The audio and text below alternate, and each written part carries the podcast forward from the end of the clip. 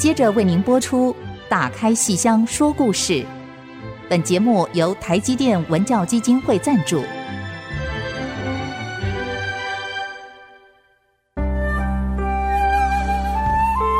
打开戏箱子，看见台上的精彩一刻。戏箱子里还有许多你不知道的喜怒哀乐、悲欢离合。让戏曲专家王安琪、罗世龙和您一起打开戏箱说故事。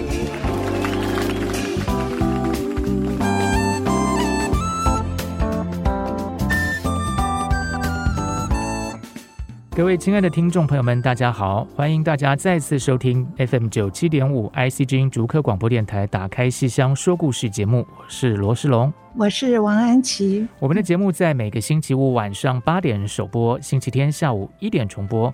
节目也会同步在 IC 之音随选即播、Apple Podcast、Google Podcast 以及 Spotify 同步上线。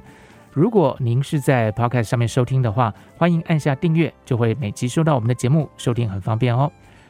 那上个星期，我们跟听众朋友们聊到安琪老师在八零年代末九零年代初创作的《红楼梦》，然后最后我们就讲到，哎，其实这出戏，呃，在演出的时候，好多好多关于魏海明老师的小故事哦，哦，那个时候魏海明老师演的是林黛玉，可是今天我们想到魏海明老师如果演红楼戏的话，其实印象最深刻的，当然就是国光的王熙凤大闹宁国府，对。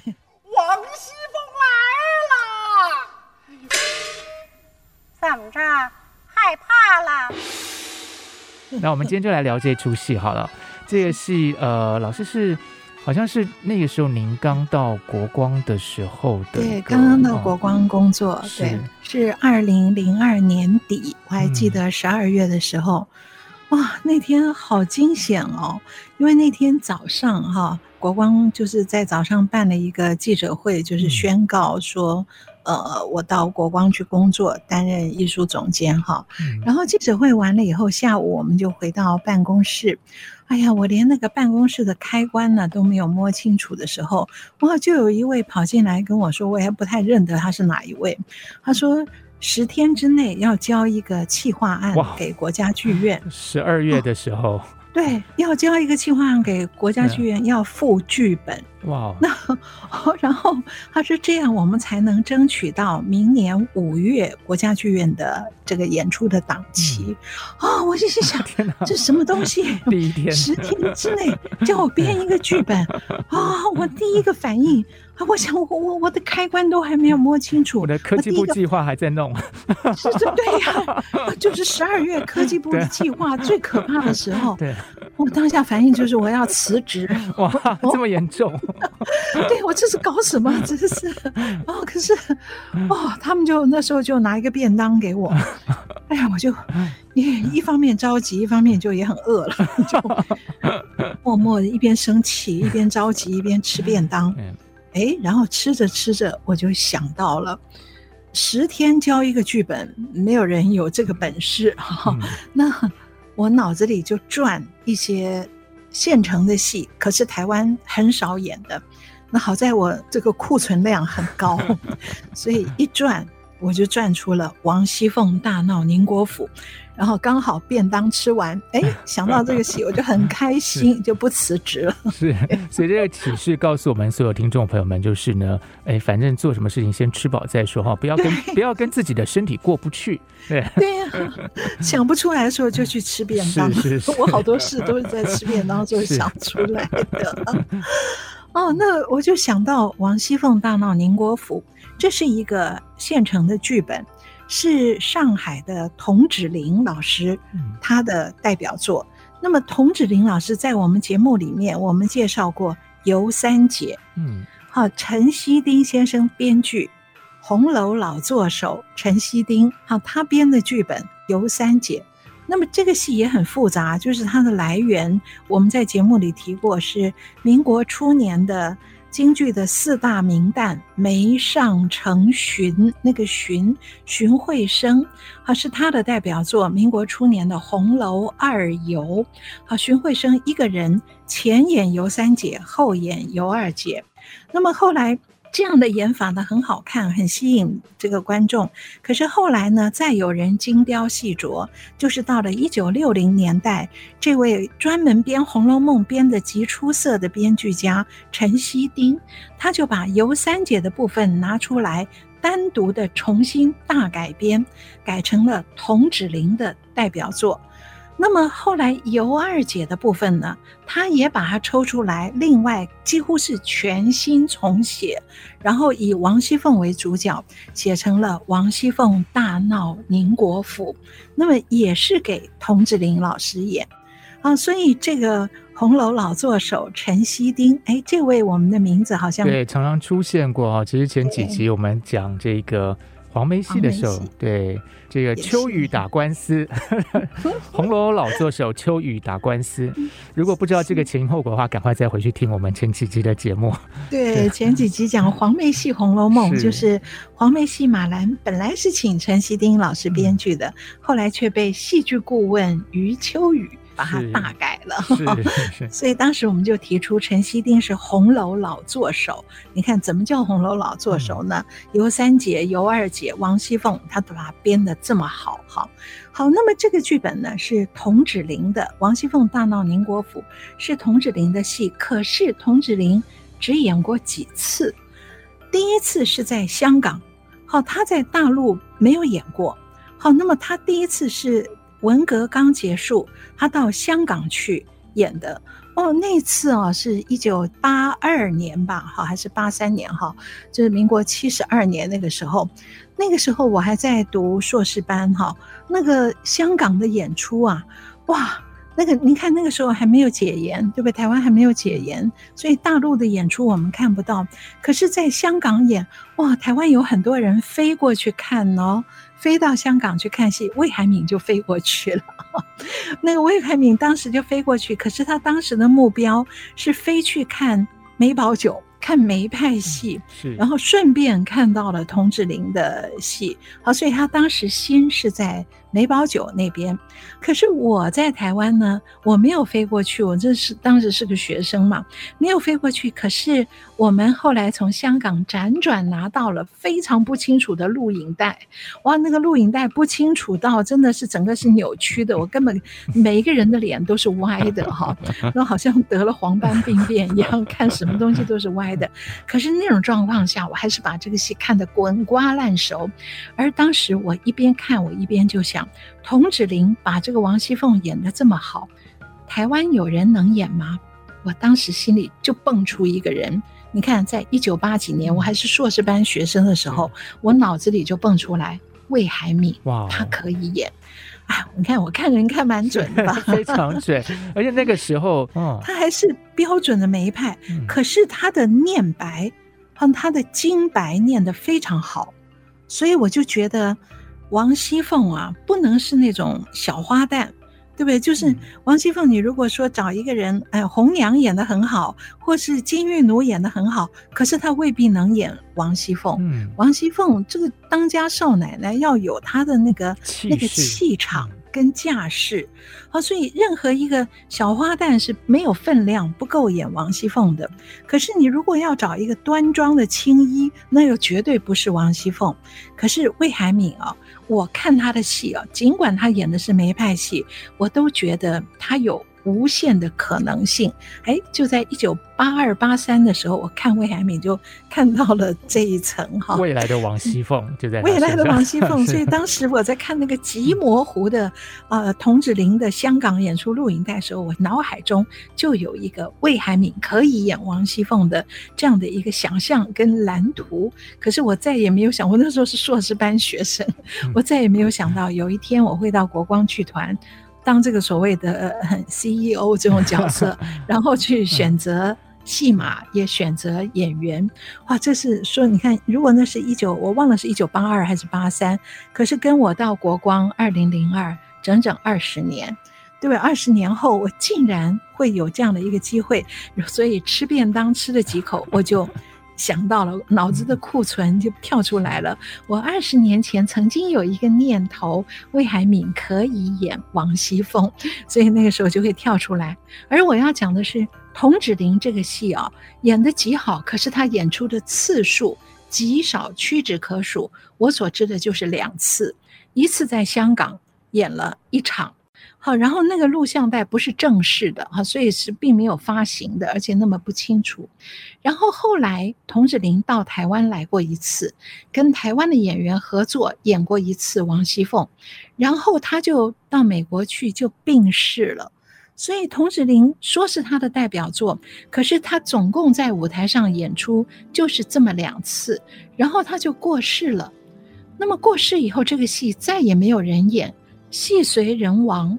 所以我在吃便当的时候，我第一个是蹦出我二十年前脑海中的这个想象，第二个我就蹦出一个使命感。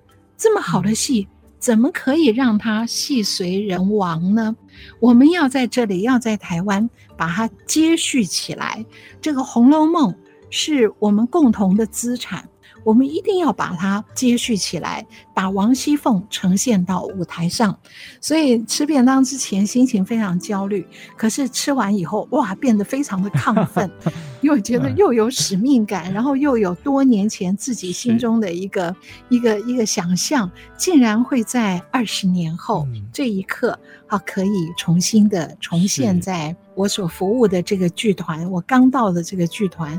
好，可是接下来我要面对的一个问题是，魏海敏肯不肯演？是上个礼拜的节目，老师跟我们提到说，就是呃，参加教育部文艺创作奖，鼓励同学们要去投稿。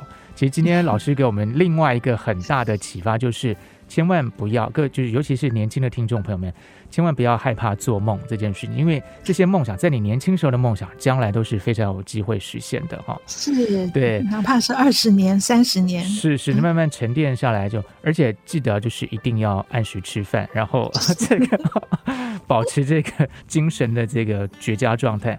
我们先休息一下，待会我再回过头来啊，问问看安琪老师到底魏海明老师当时是怎么样去想，怎么去看待这件事情。嗯，好。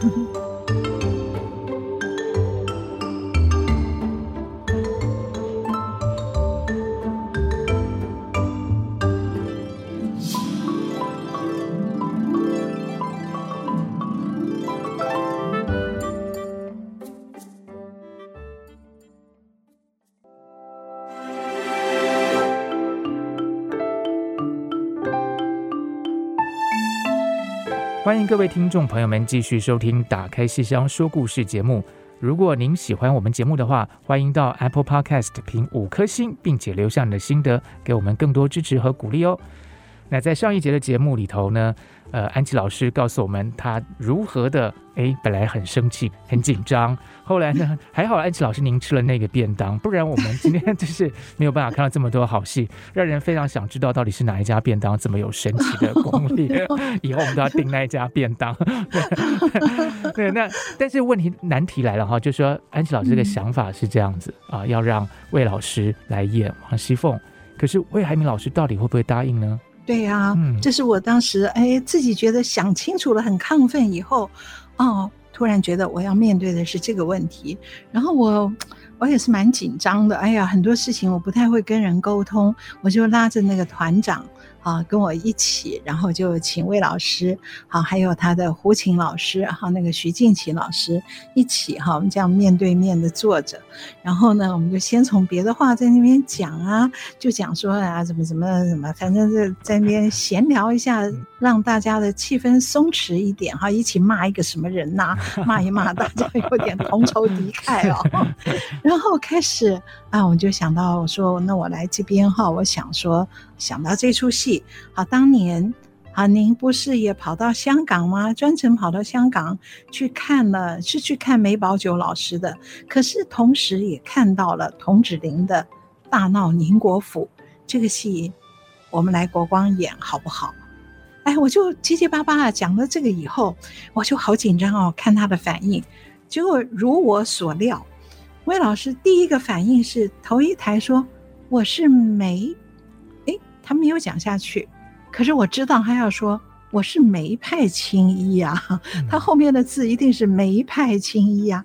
我预料他会讲这句话，可是他只讲了一半。他头一抬，我是梅，到梅的时候他没有讲，他缩住嘴了，然后他稍微低头想一想。哎，我就觉得这件事情有希望，嗯、有谱了。如果他把四个字都讲出来的，我是梅派青衣啊，我怎么能演这个戏啊？那就没指望了。对，结果他没，他自己缩住口了，完了他低头在想。那他旁边的这位徐静琪老师，就是他先生，就跟他说：“童老师的戏，童芷苓老师的戏。”哎，这句话很有力哦，就是童芷苓是一个。非常伟大的演员哦，大家都非常喜欢他的。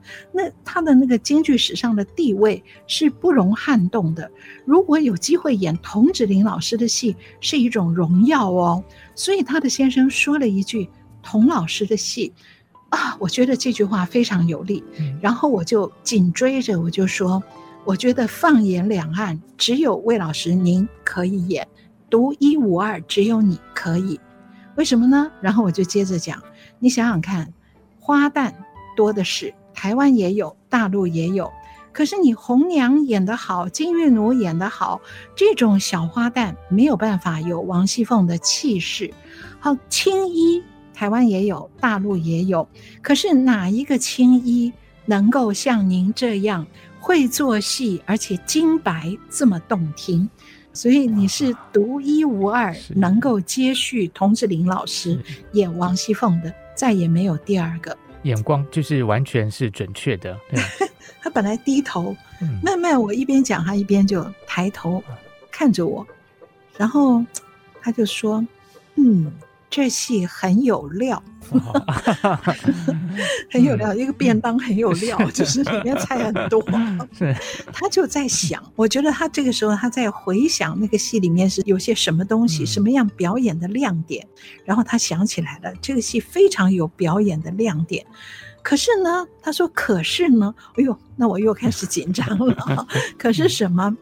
他可是啊，这个戏啊，有一点太闹。”那我说没关系，我们把剧名啊就叫王熙凤三个字，把大闹宁国府当副标题一样，就是闹是戏里面闹，可是我们在宣传的时候不会把你要大闹的那个形象宣传出去，你还是一个梅派青衣。梅派青衣除了含蓄内敛之外，更主要的特色就是要雍容华贵。你看王熙凤，她有气场。就是你雍容华贵才能够有气场啊，所以各位可以看到，后来所有这个戏演出啊，都是王熙凤三个字特大，然后大闹宁国府小小的在后面，所以我们一方面也是简称简称这个戏为王熙凤，这样就破除了。这个魏海明老师心里的一个障碍，你想想看，一个梅派青衣，如果说我今天演的一出戏是什么闹什么，哇，那是会说好像觉得我贬低了我的身份一样，好，对不对？好，对呀，是贵妃闹宴。那贵妃醉酒就跟闹宴就完全不一样了，对不对？对啊，差很多哈。对对啊，所以我们这个小龙老师非常有联想力，反应好快。然后我觉得我 我反应也很快啊，我当时就说王熙凤三个大字，我们剧名就叫王熙凤，副标题大闹宁国府，哎，然后就谈成了。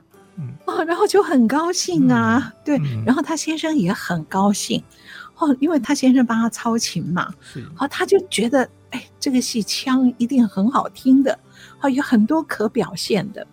那然后我们就在那边谈，就说虽然这个是呃王熙凤是有名的泼辣货哈，凤辣子哈，然后醋坛子，虽然是这样，可是无论如何，这个荣宁二府哈，她是当家奶奶，好，所以你一定那个气场非常重要，而且她要有那个华贵的一个气度。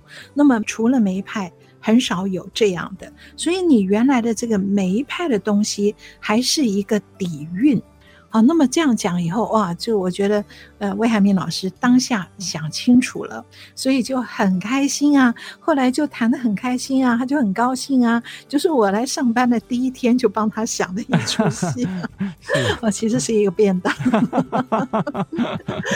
啊，那就很开心的，然后回去呢，他就先照着童志林老师的版本学。那我回去以后，我也有我的工作，我要仔仔细细把这个剧本啊，要看一看有没有什么可以修改的地方。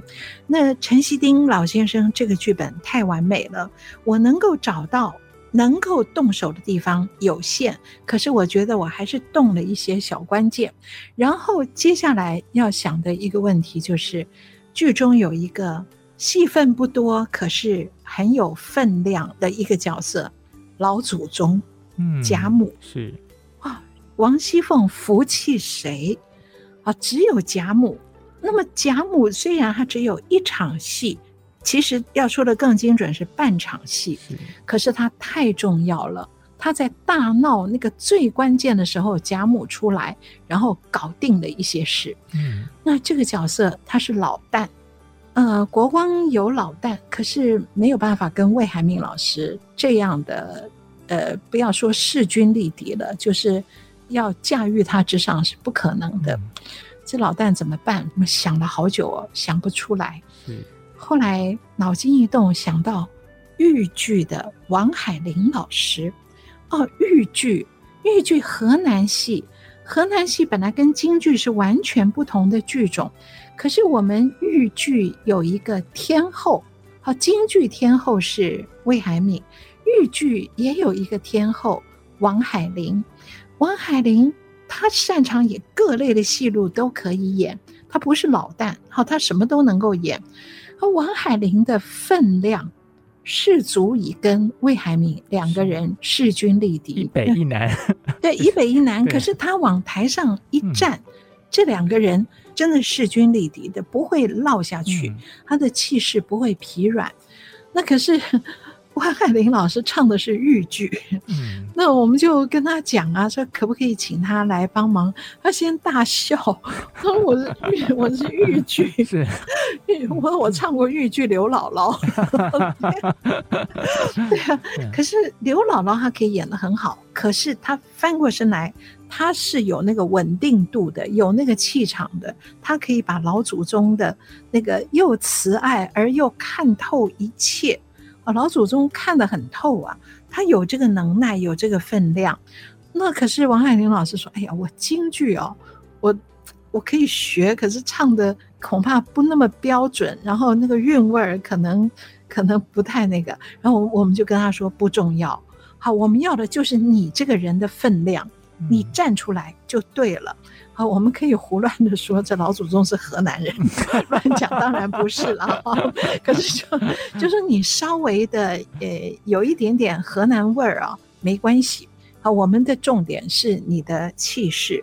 啊，那结果他当然也很高兴啦，哈，这出戏很有趣的，那我就想你来演的话，那我要给你加一段唱。你一出场那边啊，原来是唱很少，所以我就赶快给他写了一段唱。写了一段唱以后，请我们国光剧团的京剧的编腔李超老师编腔。那李老师就想，我给他编一个啊，那个是京剧的腔，可是里面有点河南梆子的味儿，有点豫剧的味儿，让他唱起来以后又像又是京剧，可是京剧里面又有豫剧的味儿，让他可以发挥。哇，结果那个唱非常精彩。他唱前四个字，人就出来了；后三个字，整个就在掌声中。哦，那就是那个气势，实在是全剧掀起高潮。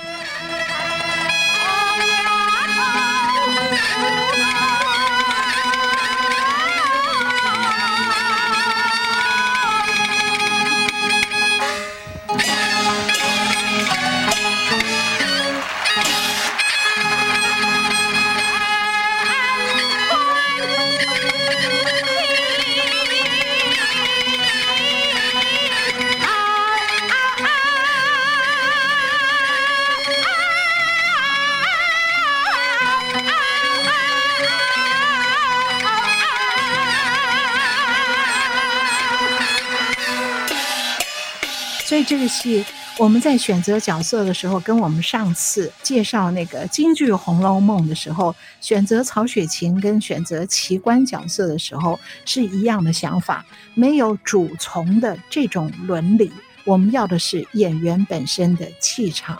所以有了魏海敏，有了王海玲两位天后，所以这个戏后来每次的演出，不管是票房卖座哈，或是那个演出的效果，都从来没有，从来没有让人担心过。是一次看到两位大明星哈，对呀、啊，是。那我们到这边先休息一下，然后我们待会再回过头来继续跟安琪老师聊王熙凤。好，我现在那后面的那个副表我就不念了，我就讲王熙凤这个戏 啊，对，然后哎，其实这个戏还有好多可以聊，跟小说啊，跟这个啊啊很多的细节。那我们待会再回来聊这个剧本。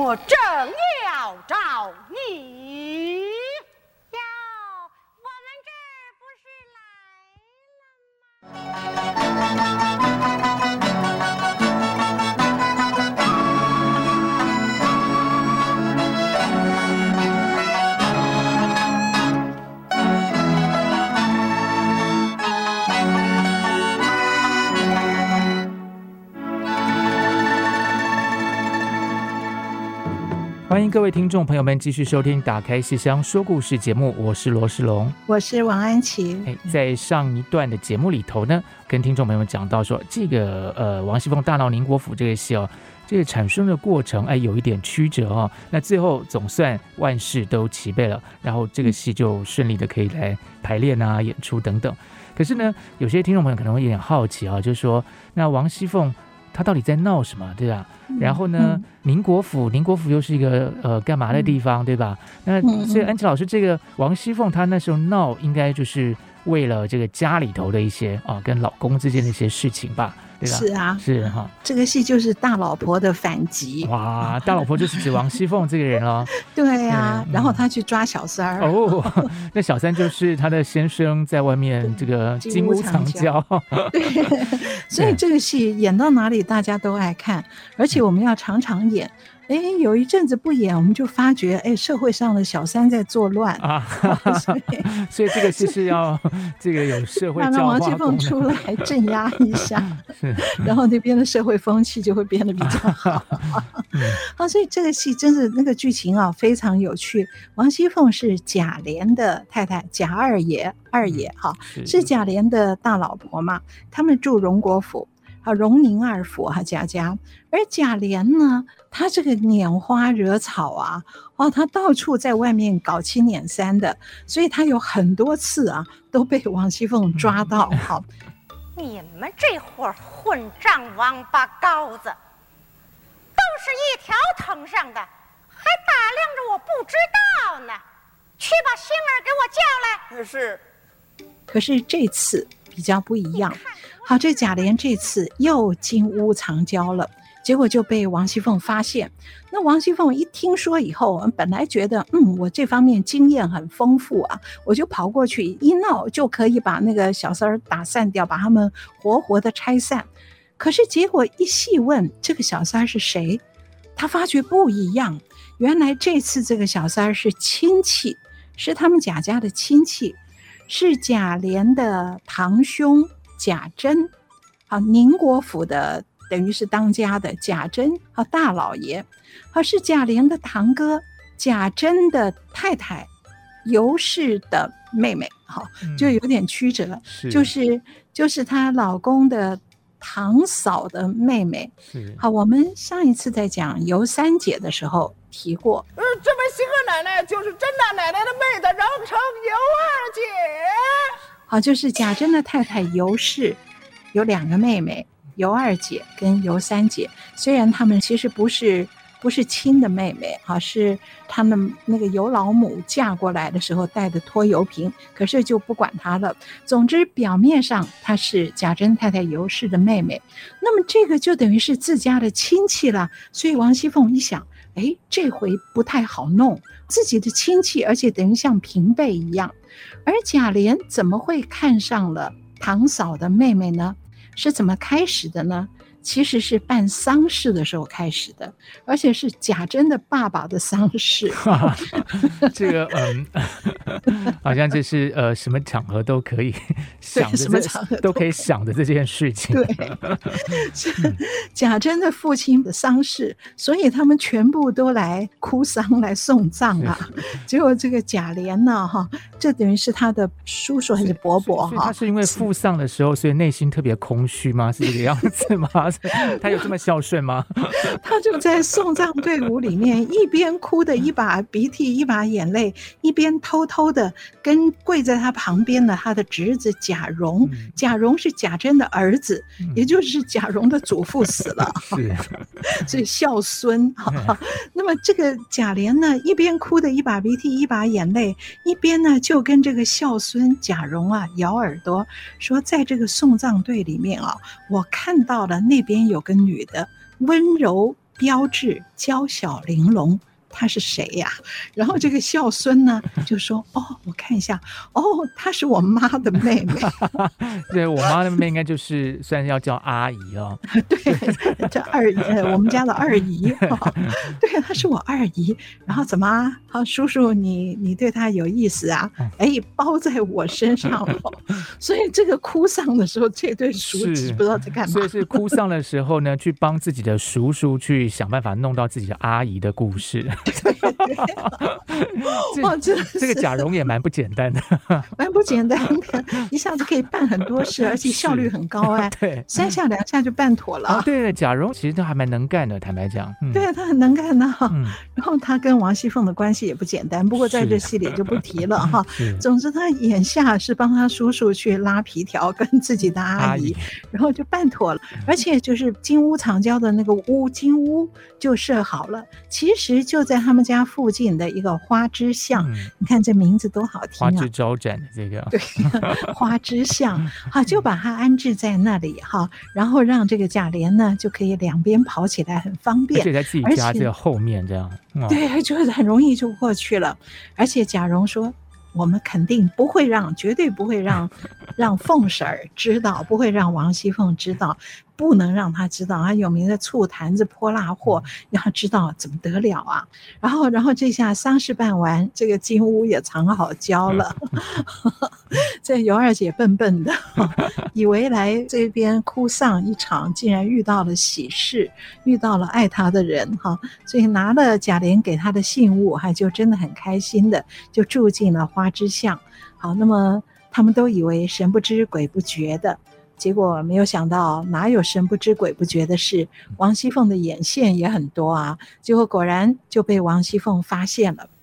我问问你，最近你们二爷在外头弄了一个什么新二奶奶？说，快说！那王熙凤发现老公在外头又不安分了。那个时候，贾琏出差出去外出公干，王熙凤本来想。趁老公出差的时候，我直捣黄龙，我剿灭这个贼窟啊！我就不用闹，我就直接可以把他们拆散的啊！可是结果她一想，不行，这次啊跟往日不同，因为他是我们家的亲戚，好，而且是非常近的亲戚，地位也蛮高的，是我们堂哥贾珍的太太的妹妹，然后他有孕在身，再来就是。找房的弄家去拜堂成亲，如今呢已经身怀有孕了。怎么着，都有了喜？她已经怀孕了。这一层哦，戏里面说尤二姐这时候已经怀孕了，这是小说里没有的。《红楼梦》小说的怀孕在比较后面，可是我觉得这个编剧陈希丁厉害。因为戏只能演个三小时，没有时间让你慢慢慢慢铺排。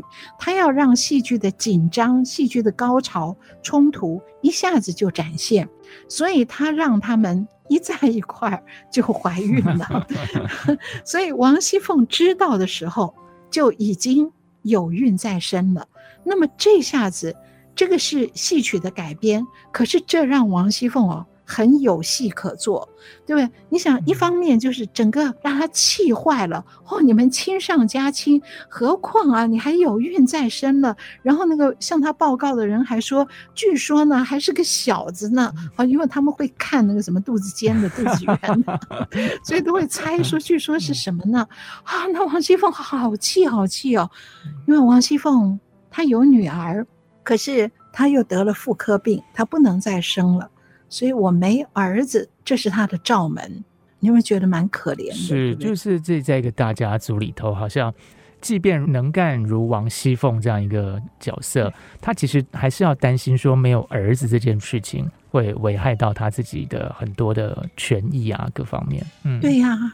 万一又来了一个亲上加亲的，又已经有孕，有个小子在身，哎呀，那这件事我怎么能去被取代了？对呀、啊，我怎么能去闹呢？我不能像以前，以前那些都地位卑贱的人，我去闹个两小时，然后全部就拆散了。现在不行，万一我一闹开了，万一被老祖宗，不要说老祖宗了，只要被堂哥贾珍跟堂嫂尤氏知道，他们万一要说，啊、呃，是贾琏无后。他没有后代，万一他们说了这四个字“贾琏无后”，那我就没有话可接了。万一要是闹到老祖宗那边啊，自家亲戚又怀孕了，要是正式把她收为一个二房，那这个以后我的地位要到哪里去呢？我要是明着跟他这么一闹，倘若老祖宗把他收为一个正式的二房，那……那那我可又能怎么样呢？让我想到有一次老师在跟我们讲那个黄梅戏的时候，嗯，讲到说，其实王熙凤是同意那个林黛玉跟贾宝玉的那个婚事，原因在于说她很担心，如果是薛宝钗嫁过来的话，因为薛宝钗很能干啊，其实就会危及她的那个地位。对，威胁她。哦、对是是，所以我觉得，而且其实让我觉得有点，就反正让我想到，哎，这有点呃关联性，就是王熙凤，就我们看她都是一个这么精明干练的人，嗯、事实上内心中有某一种恐惧吗？还是说就是有点担心哈？很多事情。对，因为我想他真的也不简单，因为在小说里头，他是一个就没念过书的人，不识字这样子啊，所以他又要去应付那么多人，然后弄得服服帖帖的。可是呢，这个在编剧的笔下，其实有注意到他作为一个这么强悍的人物，嗯，内心中比较脆弱的、比较不为人知的那一面。可是这个这个脆弱其实会反弹，这样对，所以这个戏是有深度的，嗯，不光是闹一闹热闹而已，不光是这样，是把人物性格掌握的非常透，甚至我觉得写的比小说这一段还要还要更透，因为它非常集中。这个是，那我们先休息一下，待会儿再回过头来继续聊这个戏。哎呀，他要是真的生了一个儿子，那我我。我可置于何地呢？不成，喝着我闹他一个天翻地覆，我也要把他们俩人活活的拆散。我呀，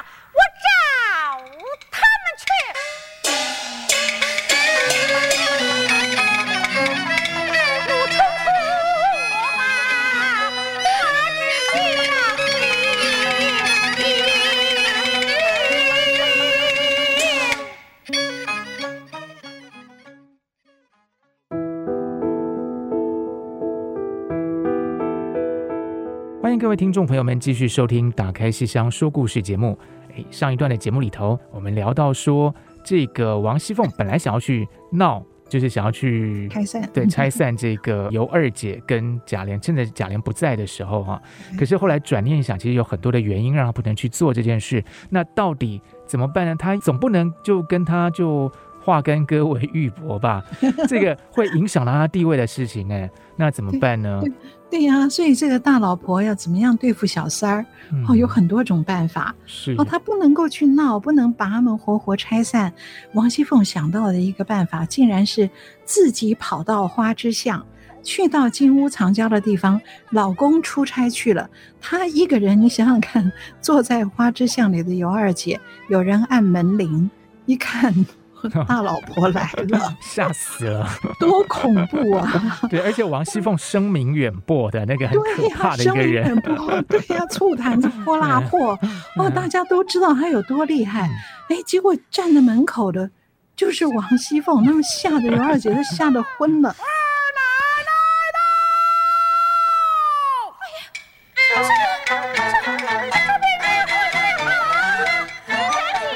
结果没有想到。王熙凤那么客气，那么温柔，嗯、哦，你就是妹妹是吧？哇，就突然姐妹相称了。老师对，马上就 妹妹，然后叫丫鬟们来来来，我这带了一些见面礼。哇，这些啊都是什么簪环首饰啊哈，我、哦、就送给妹妹，然后送给妹妹的丫头们。哇，然后坐下去，哦，那么温柔的，所以尤二姐更怕了。这，这怎么回事啊？黄鼠狼给鸡拜年，不安好心。对呀，是怎么回事啊？哦，结果这个这个王熙凤就说：“哦，你大概也早就听说过我是个什么样的人了，所以我今天呢特地来到这里，就是要让妹妹看看姐姐我的为人。姐姐我的为人，哦，我这句话也很可怕。看看我的为人是怎样。”然后这尤二姐趴到这里的时候，王熙凤就开始哽咽抽泣，哇！一边说一边哭。一把鼻涕一把眼泪的说：“你看我们当家人有多辛苦啊！我年纪轻，可上有三层公婆啊！我一代又一代的三层公婆，下面有多少姐妹，然后平辈有多少丫鬟侍女，都是我要管的。我稍微管的不好，他们就在背地里说我。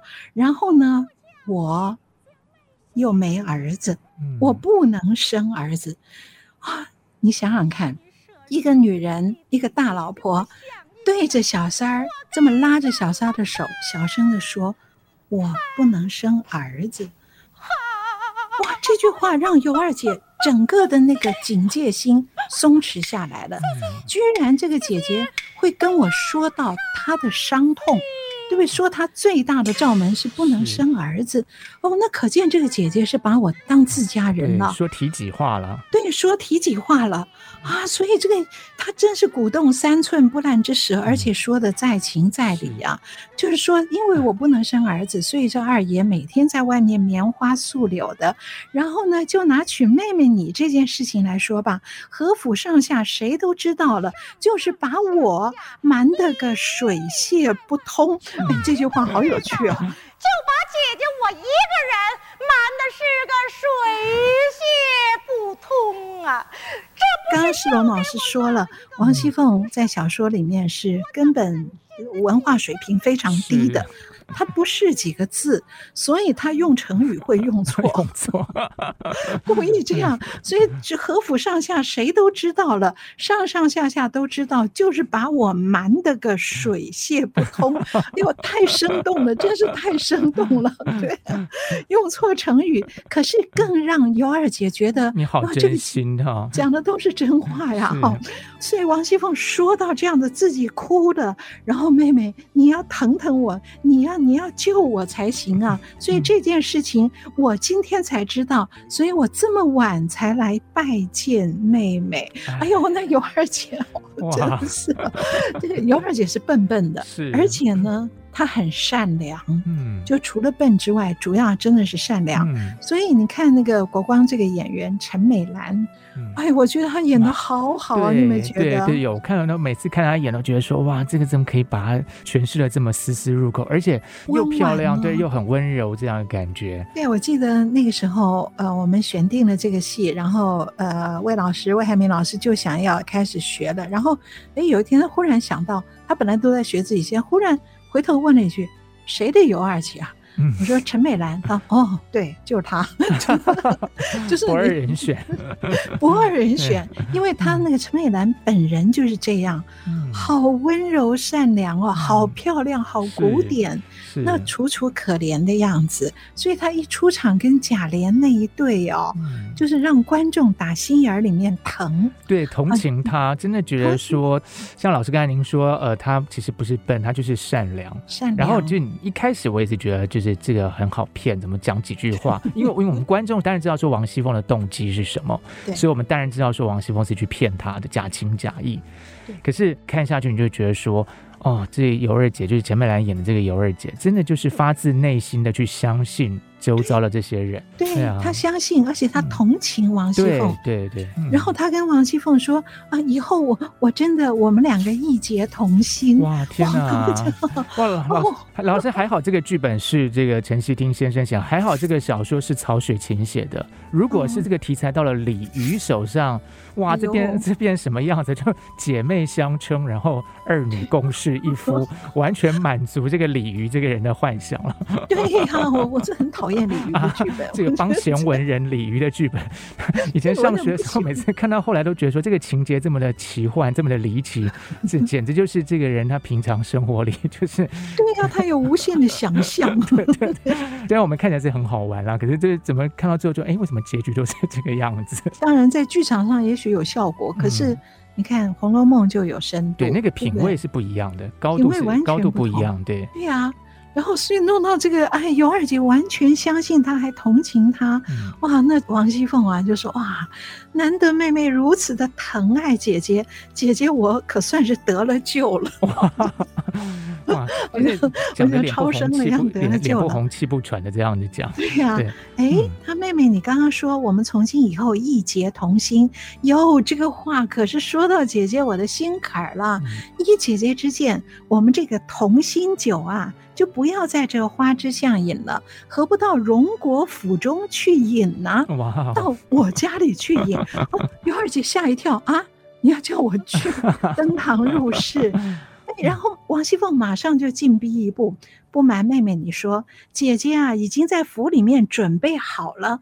你住的地方跟姐姐我是对门而居，吃的、穿的、使的、用的都跟姐姐我是一模一样。咱们是日日同行，夜夜谈心，也好彼此同心合意的规劝二爷呀。再说，妹妹，你不是已经有了我们的儿子了吗？我们的，我们的儿子了吗？哟，这可是一桩重要的事情。要是没有一个人尽心的照顾妹妹，姐姐我可是放心不下呀。妹妹，你要是不搬到府里去住，姐姐我可要搬到你这儿来住了。你想，王熙凤要搬进来了，尤二姐敢不进府吗？所以尤二姐就说。小妹遵命就是，啊，让王熙凤倒退三步，哟，这才是我的好妹妹。哎呦，哎呀，这不是觉得肉麻，而是觉得都好可怜哦，两个人都好可怜哦。是啊，再说妹妹，你不是已经有了我们的儿子了吗？所以你想想看，他用的什么手段？很厉害，真厉害！可是因为可怜而厉害。他用的手段不是把他们拆散，而是把你请进我家里面，跟我跟我老公，我们三个人住在一起。嗯，然后我真是，这个真是好厉害哦，真的。所以这个戏当然大受欢迎嘛。是是。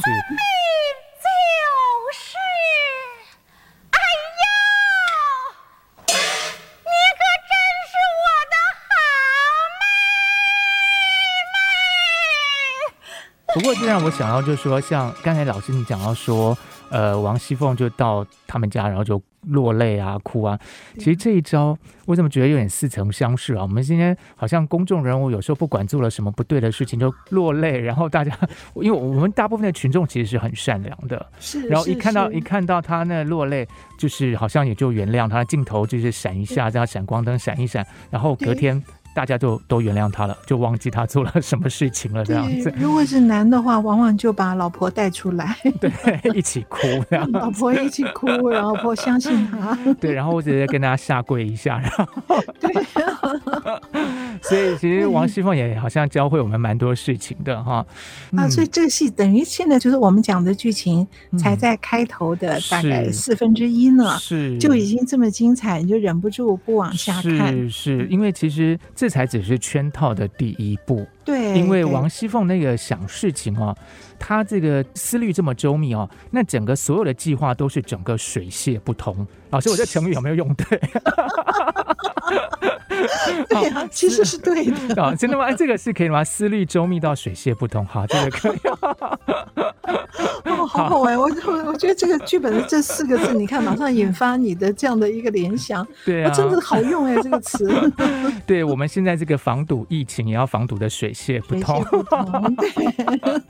好啊，这个剧本其实还有很多可以聊的，我们就下一集的节目再来跟听众朋友们好好的再谈一谈。那今天时间其实也差不多了，我们的节目就先进行到这里吧。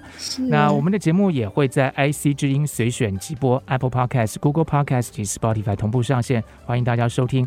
如果您是用 Podcast 收听的话，请记得按下订阅，然后到 Apple Podcast 给我们评五颗星，留下心得哦。打开信箱说故事，我是罗世龙，我是王安琪，我们下次再见，拜拜。好，拜拜。本节目由台积电文教基金会赞助播出。台积电文教基金会深耕文化经典，引动艺术风潮，与您共筑美善社会。